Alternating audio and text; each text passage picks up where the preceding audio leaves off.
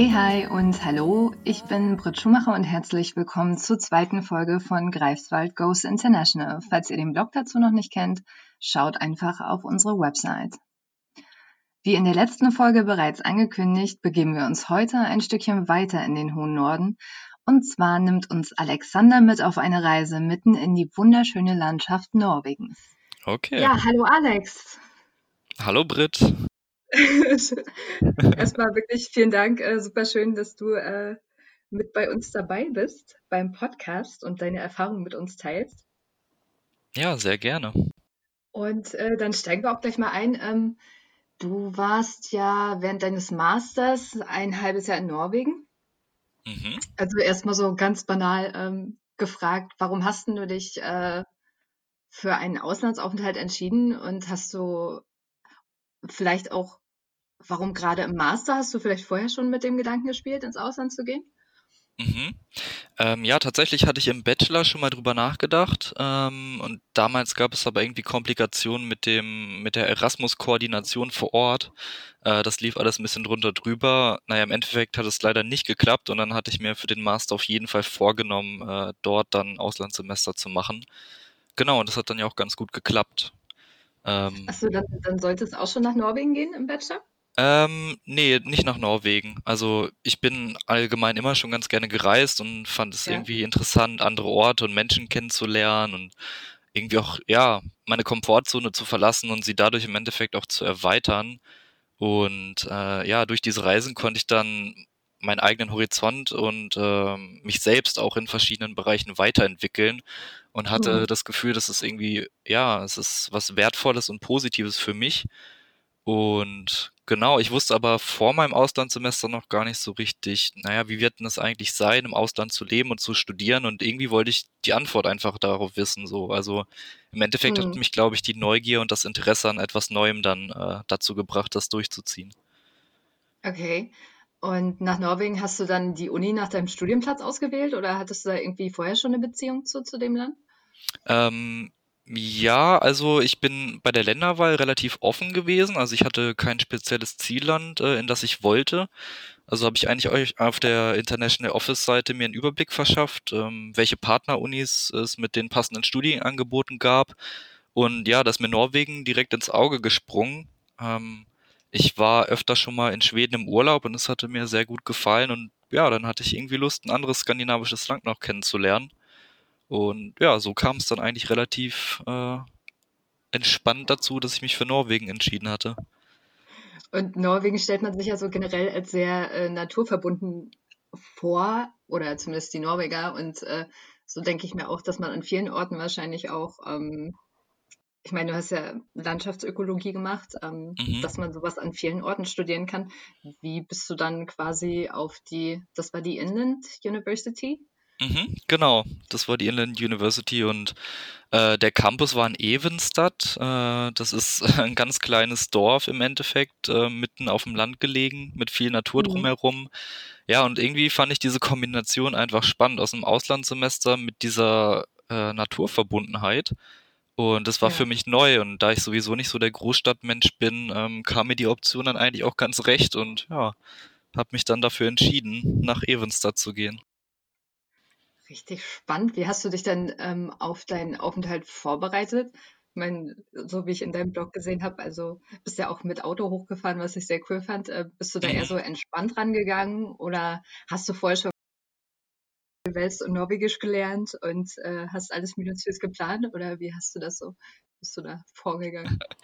ähm, naja, so geplant habe ich so das, das Nötigste, würde ich mal sagen. Also diese ganze Organisation, dass es mit der Erasmus-Förderung klappt und dem äh, Learning Agreement. Und ansonsten bin ich da sehr entspannt rangegangen. Ich hatte dann einfach geschaut, wann muss ich da sein, wie viel Zeit habe ich und hatte zwischen dem Semesterende, also den letzten Klausuren in Greifswald und dem Start in Norwegen noch ein paar Tage Zeit und hatte halt das Glück, dass ich mir ein Auto leihen konnte für die Zeit ähm, und habe dann einfach entschieden, dass ich einen Roadtrip draus mache. Also dass ich mir, glaube ich, ich glaube, ich hatte mir drei oder vier Tage Zeit genommen, dann quasi von Greifswald äh, bis hoch zu fahren. Mhm. Und habe dann äh, in, genau, in Dänemark hatte ich eine Nacht verbracht, in Schweden eine Nacht und dann, genau, in Norwegen auch nochmal. Ähm, und habe mir da echt Zeit beigelassen und das war auch echt schön. Das war eine schöne Strecke. Die Westküste in Schweden auch hoch vor allem. Hast du da auch schöne Sachen erlebt unterwegs? Ja, auf jeden Fall.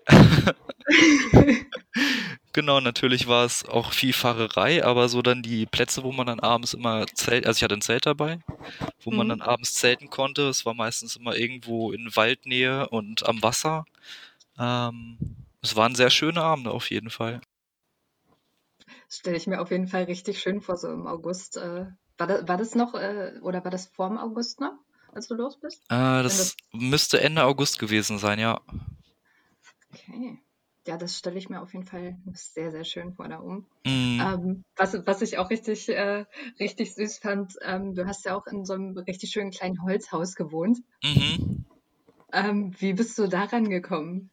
Ah, ja, das äh, war ganz witzig, weil tatsächlich ähm, einer, der in Evenstadt studiert hatte, der hat hier in Greifswald Erasmus gemacht. Den hatte ich hier kennengelernt während meines, äh, meines Landschaftsökologie-Masters.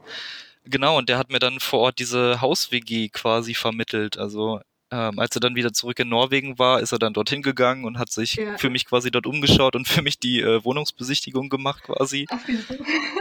Genau, und dann hat er mir dann den Kontakt vermittelt und ja, so kam das dann.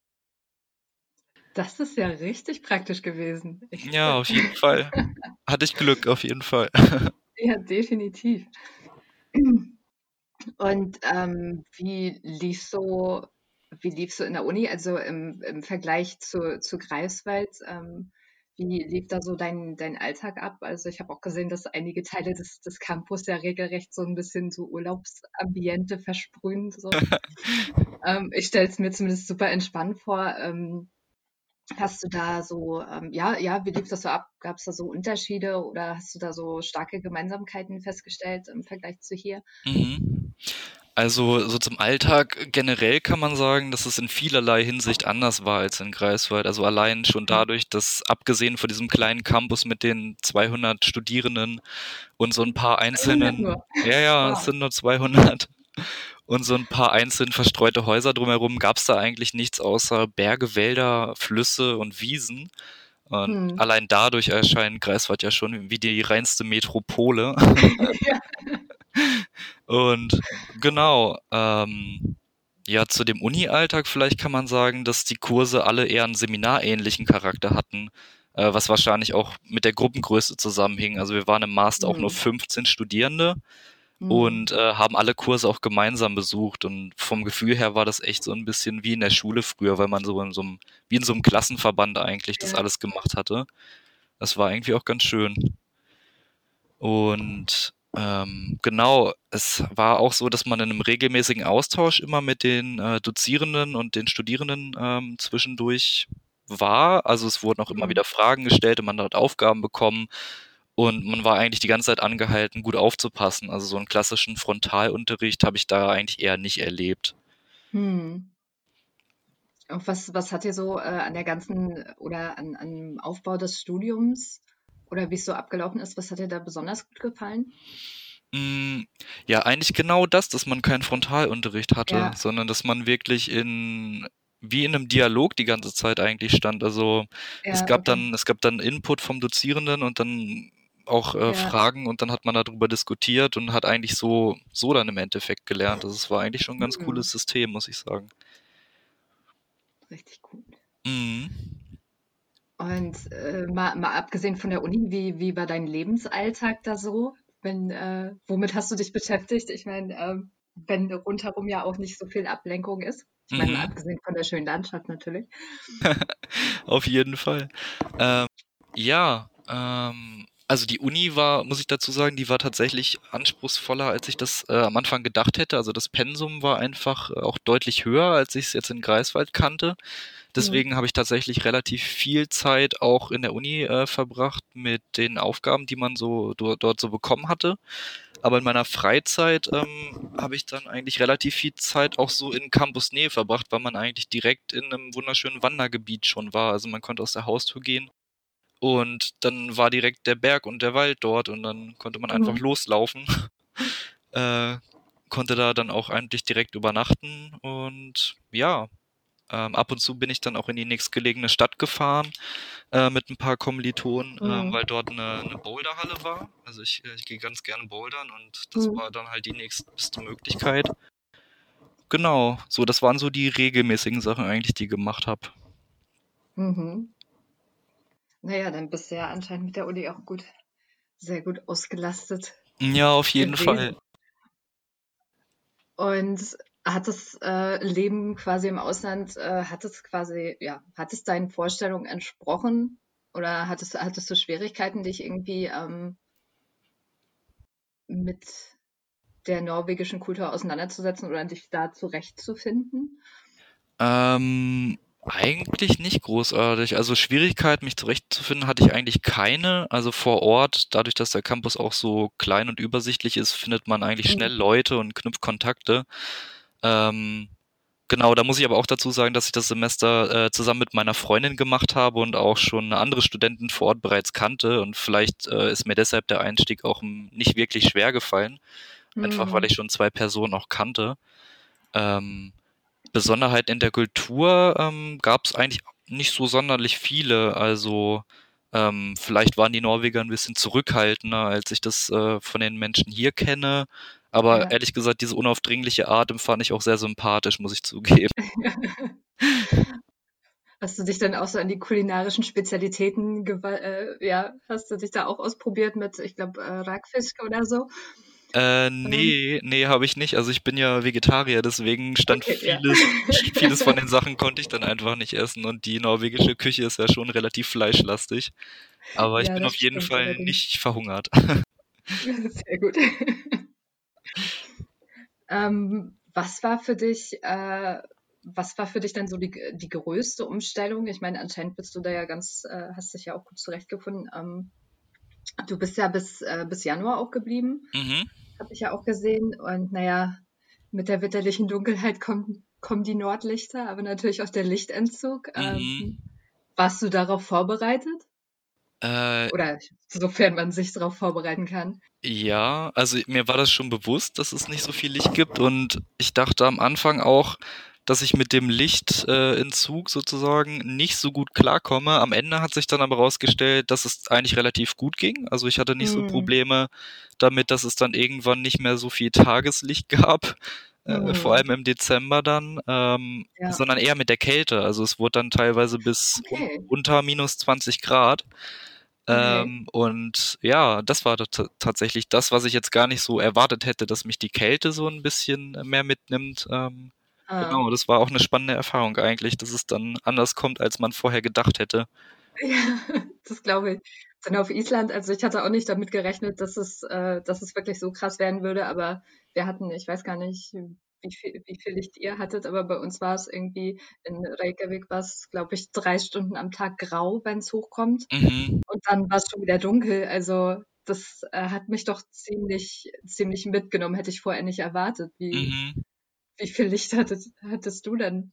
Ähm, also zur krassesten Zeit war es so, also Evenstad ist auch in so einem Tal gelegen, das heißt, es sind Berge mhm. drumrum und ich glaube, so zur Hauptsaison, sage ich mal, Hauptsaison der Dunkelheit war es dann so, dass die, die Sonne es gar nicht mehr richtig über den Berg geschafft hatte. Also direktes Sonnenlicht, direktes Sonnenlicht gab es dann eigentlich gar nicht mehr. Ja.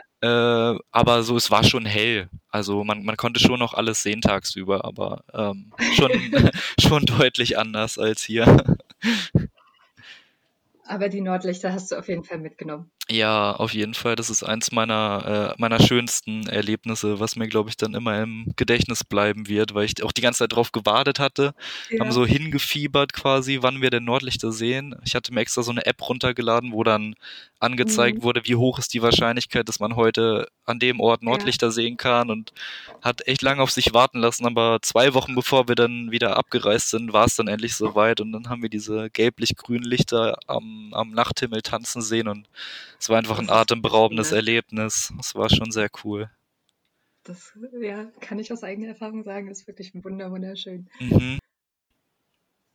Ähm, ja, du warst ja, naja, warst ja nicht nur studiumsbedingt, ähm, sondern so anscheinend ja auch äh, sehr viel draußen unterwegs und hast bestimmt auch so einige Abenteuer mitgemacht. Mhm. Ähm, was würdest du sagen, was muss man unbedingt gemacht haben, was muss man unbedingt gesehen haben? Also, was ich persönlich am coolsten fand, war, glaube ich, wirklich die, die Nächte, die ich dann draußen verbracht hatte. Also einfach den Schlafsack und die Isomatte schnappen und auf den nächstgelegenen Berg nach der Uni ähm, übers Wochenende und dann einfach oben seinen Schlafsack ausrollen und schlafen und morgens sich den Sonnenaufgang anschauen. Also wenn man dann so diesen Blick ins Tal macht und die Wolken schieben sich über ja. die Flussläufe und die Sonne fängt langsam aufzugehen oh. über den Bergen gegenüber. Also das äh, diese Weite in Norwegen ist unglaublich, unglaublich mhm. krass. Also du guckst einfach und siehst nur Berge und Wald und dahinter kommt mhm. wieder nur eine Bergkette mit wieder Bergen und Wald und das hat mich, glaube ich, am meisten, äh, ja, am meisten äh, inspiriert auch, ja. Hm.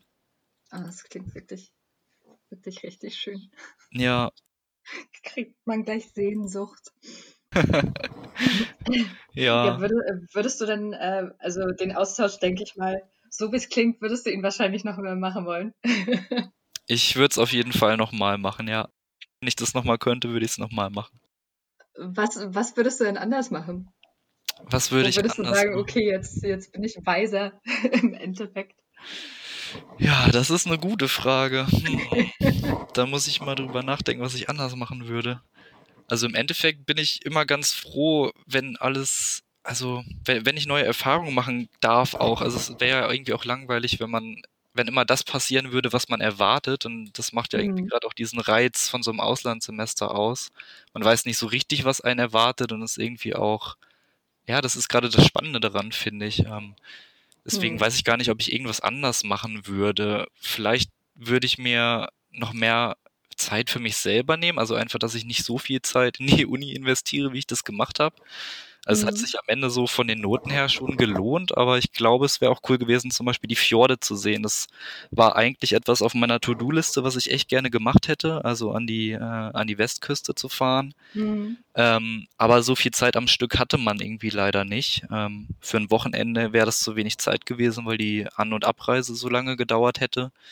Ähm, mhm. Aber das, ja, das bereue ich schon vielleicht ein bisschen, dass ich das nicht gemacht habe. Da muss ich wohl nochmal nach Norwegen fahren, nur um die Fjorde zu sehen. Aber Verdammt, aber auch nochmal nach Norwegen. so ein Mist aber auch. was, was, würdest du denn an, anderen Leuten raten? Ich meine, viele machen sich ja auch Gedanken, so gerade was die Anrechnung angeht oder Finanzierung. Hat das bei dir gut geklappt? Mhm. Ja, auf jeden Fall. Also ich kann, kann eigentlich nur jedem ein Auslandssemester ans Herz legen. Man lernt echt sehr viel über sich selbst, über andere Menschen, lernt ein neues Land kennen. Ähm, ja, und jede neue Erfahrung kann einen in irgendeiner Weise weiterbringen, finde ich. Das gilt sowohl für schöne als auch für herausfordernde Momente. Und man kann aus, ja, man kann aus ihnen allen lernen und wird dadurch in irgendeiner gewissen Art und Weise reicher. Und mit der Anrechnung war das bei mir komplett problemlos. Also ich konnte mir alle Punkte anrechnen lassen. Ähm, ich habe nichts verpasst eigentlich an, äh, am Semester dann, musste das auch nicht nachholen. Mhm. Mit der mhm. Finanzierung ähm, muss man sagen, dass Norwegen ja schon eins der teuersten Länder in Europa ist. Ähm, mhm. Und die Erasmus-Förderung ist zwar schon ganz gut, aber es reicht auf jeden Fall nicht aus, um komplett alle Kosten zu decken. Also ich konnte damit ja. auf jeden Fall meine Miete decken und ein bisschen essen. Ähm, aber man muss sich vorher schon nochmal Gedanken machen, wie man jetzt den Rest dann noch äh, zusammenkriegt, sage ich mal. Hm. Okay. Ich habe mich noch gefragt, ähm, ob du irgendwas hattest, wo du sagst, also wenn ich jetzt jemand fragt, so, wenn ich nach Norwegen muss, oder was heißt muss, wenn ich nach Norwegen will, ich will jetzt mm. auch nach mhm. Norwegen, was muss ich unbedingt dabei haben? Wo hättest du jetzt gesagt, oh, oh Gott, wenn ich das jetzt nicht bei mir gehabt hätte, wäre ich wahrscheinlich komplett aufgeschmissen gewesen. Äh, eine, eine sehr, sehr, sehr dicke Winterjacke und warme Stiefel. also der, der Sommer in Norwegen ist relativ kurz. Ich bin da auch ein bisschen, äh, ja, also wie soll ich das sagen, blauäugig vielleicht rangegangen. Ich dachte, ja, im mhm. August, wenn ich da ankomme, ist mitten im Sommer und das geht ganz lange und nee. so. und tatsächlich war das so, ich bin Ende August angekommen und dann war das tatsächlich der wärmste und schönste Tag, an dem ich dort war. Ja. Äh, und danach war quasi Herbst. Also es ging sehr, sehr schnell. Also man sollte die, die Sonnenstunden äh, auch, auch echt genießen. Ähm, und danach äh, war ein kurzer Herbst und dann ging es ja. direkt in den Winter über mit, äh, mit sehr viel Schnee und es wurde kalt und es ist auch mega schön, aber warme mhm. Klamotten äh, sind sehr wichtig. Definitiv. okay, also in Norwegen definitiv warm einpacken. Mhm. Ähm, naja, du schienst ja vorher schon super entspannt rangegangen zu sein und äh, kamst ja auch so immer, äh, hast so immer sehr entspannt gewirkt. Was meinst du, was hat Norwegen dir noch gegeben, wo du sagst, okay, das hat mich jetzt wirklich grundlegend, oder was heißt grundlegend, aber das hat mich schon verändert? Hm, das ist eine gute Frage. Ähm, ich, irgendwie denke ich, dass einen jede Erfahrung, sei sie nun, nun klein oder groß, in, in einer gewissen Art und Weise verändern kann. Wie ich mich hm. in der Zeit jetzt konkret verändert habe, kann ich eigentlich gar nicht so genau in Worte fassen. Ich glaube, was ich am Ende sagen kann, ist, dass ich auf jeden Fall sehr froh bin, dass ich das Semester gemacht habe.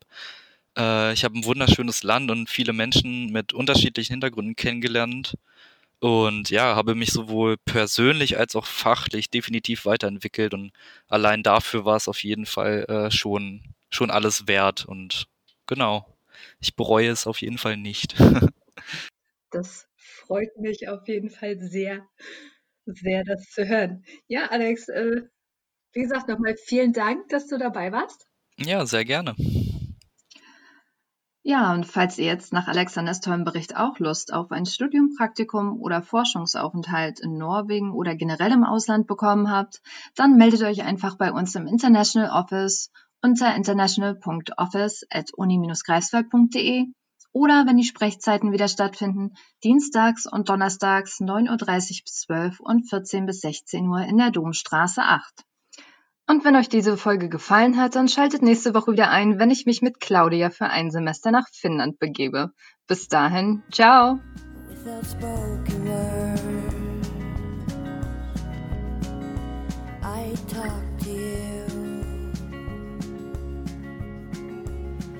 these hills they turn